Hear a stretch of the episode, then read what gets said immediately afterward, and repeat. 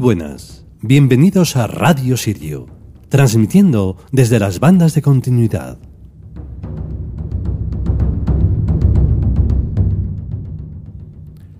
Por fin hemos podido regresar.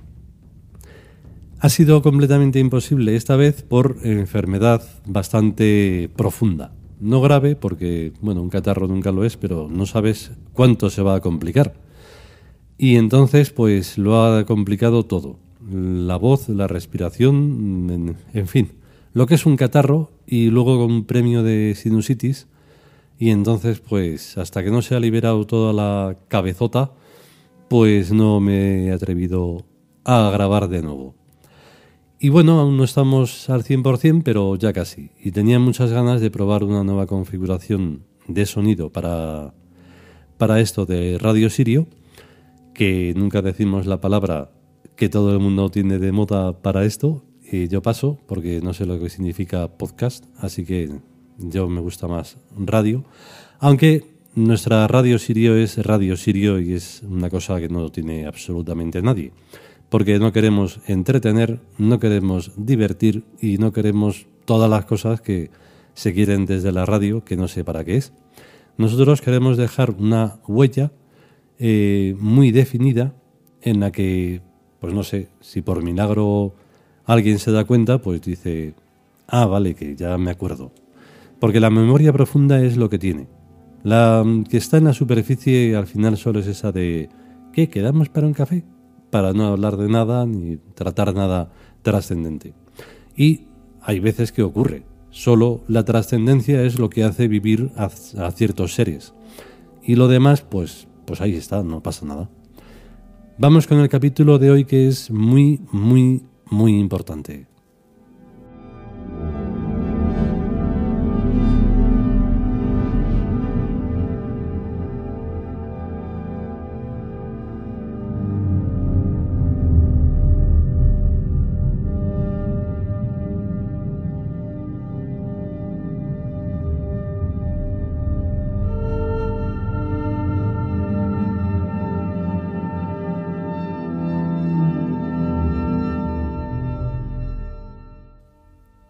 Libro de Renenet.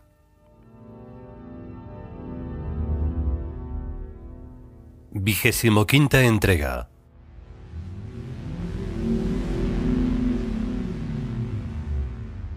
Antorchas.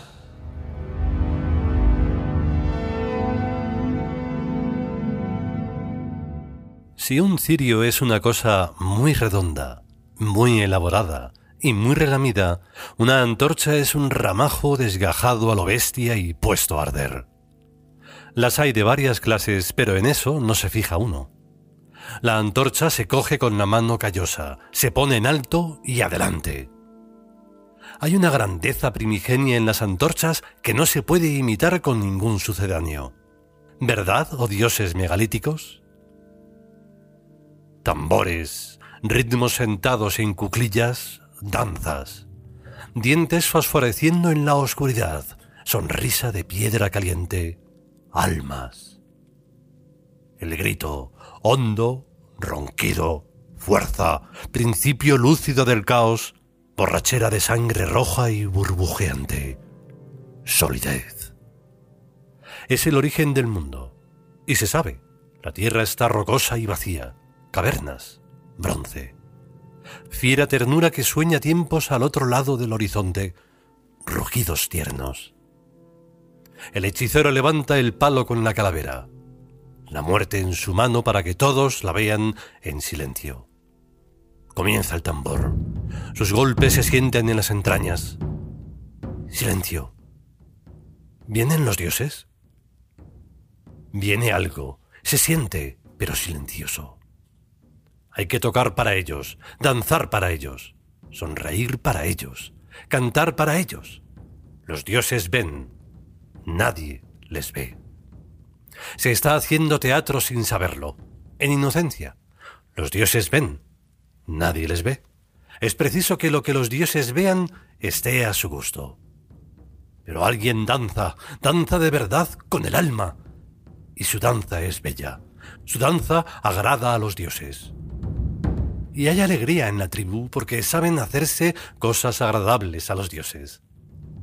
Toda una vida viviendo satisfechamente de lo conseguido.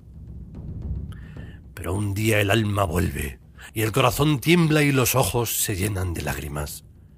Porque el alma es bella, el alma es un milagro. También el alma puede aprenderse. Pero cuanto más se aprende está más cerca y tanta más veces viene. Gritad en la noche, oh hijos de los dioses, llorad con gemidos, morid.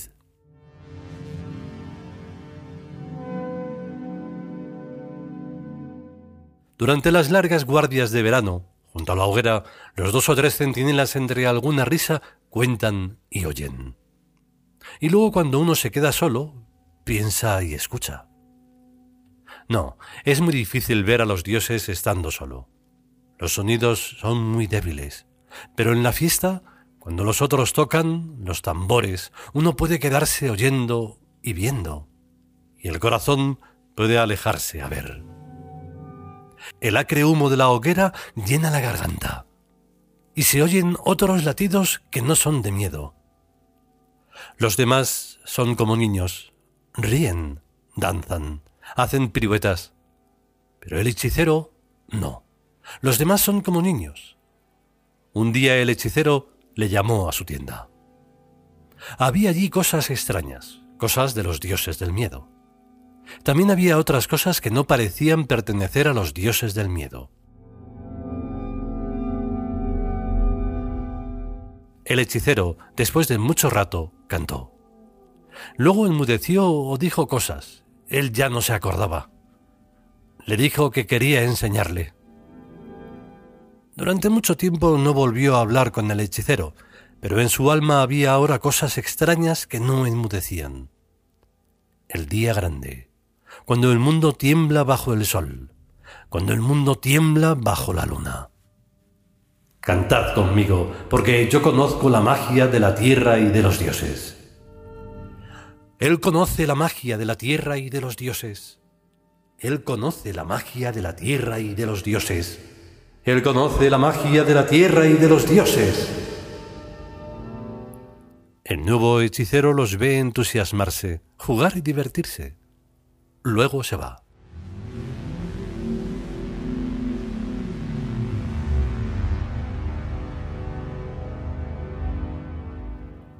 La luna llena la noche.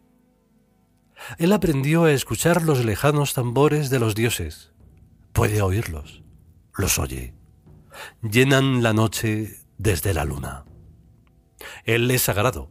Los dioses le hablan, cantan para él. Él danza. La danza le sacraliza. Él ha aprendido a oír las voces de los dioses, de los hombres, de los animales, de las piedras, de los árboles, del agua, la voz de la luna.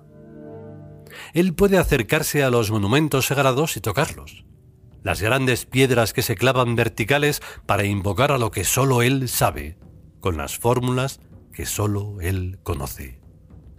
A Él no le estremecen, porque Él es sagrado. Nadie sino Él puede oír la música. Nadie sino Él puede llorar de gozo.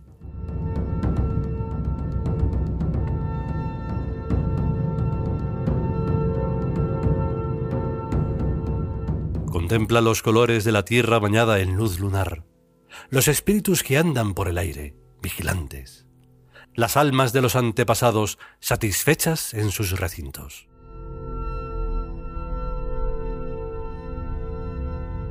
La aldea está en paz, a salvo y protegida. Él puede irse a dormir.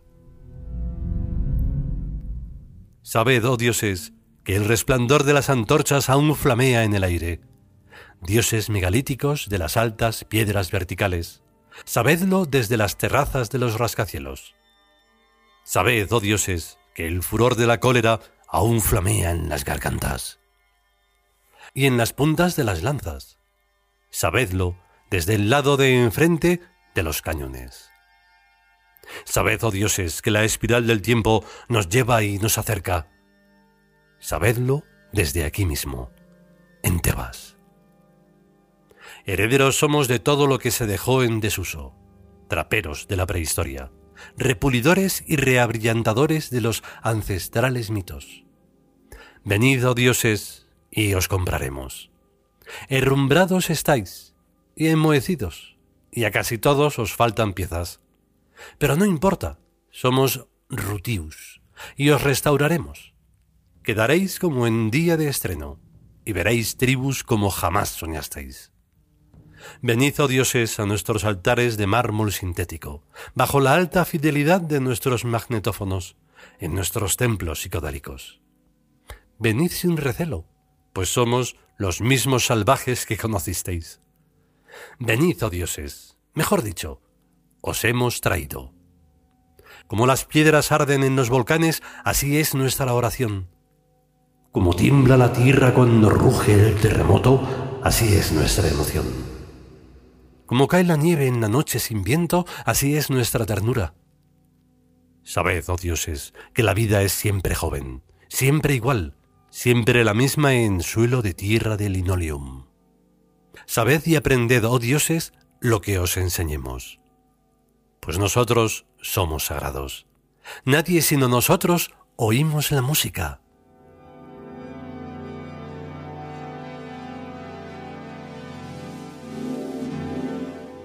Nadie sino nosotros podemos llorar de gozo.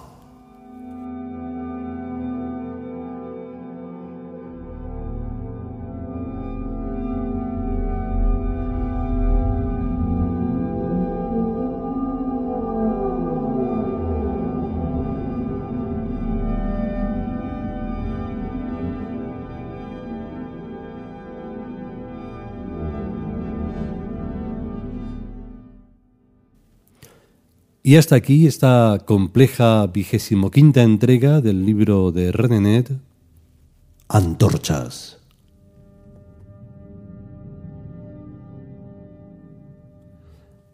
Es compleja porque estamos eh, tratando algo que es entre primigenio y que al mismo tiempo es completamente futurístico, porque si consiguiéramos ese gozo de verdad fuera de todos los eh, tópicos que hay al respecto de eso, que de nuevo se lo llevaría o se lo llevarían las religiones monoteístas, que por tanto no tienen nada que ver ni con la religión, ni con la espiritualidad, ni con la divinidad, ni con nada, pues se quedaría en un vacío absoluto. Porque solo los convencionalismos son los que han entrado en un poquito la mollera o lo que sea eso que se está confundiendo con el cerebro y con el pensamiento y entonces no habría nada. Tú cuando empiezas a hablarle a alguien de algo en concreto y algo que no tenga que ver con lo convencional, pues se crea ese vacío, no hay nada que decir. Entonces hay que, mm, hay que tener mucha esperanza para que en algún tiempo lineal podamos tener un poco de sentido. Nosotros lo tenemos todo, pero eso, solo en un microespacio gigante, pero mínimo cara al exterior. Pero bueno, no nos importa nada ese exterior. Si podemos y sobre todo si queremos, volveremos con un nuevo capítulo de lo que sea. A estar bien mientras tanto y hasta luego.